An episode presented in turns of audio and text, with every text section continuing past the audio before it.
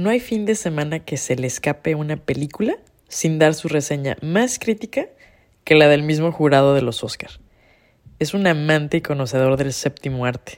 También cabe resaltar que es un descendiente del imperio inca y él mismo sabe que es, después de Machu Picchu, la otra maravilla del mundo. Su Spotify no se cansa de reproducir canciones de Luis Miguel, repertorio que además llegó a bailar mientras cruzaba la muralla china.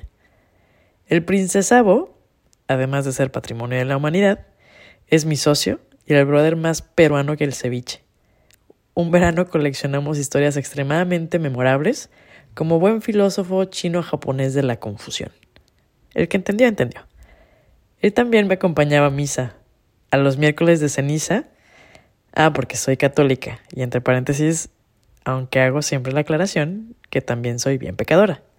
Pero bueno, también es el amigo que me ayudó a entender de la importancia de la salud mental y con el que aprendí que uno jamás debe hablar de gastronomía con un peruano. Aprendan a elegir sus batallas, chavos. Gracias, causa.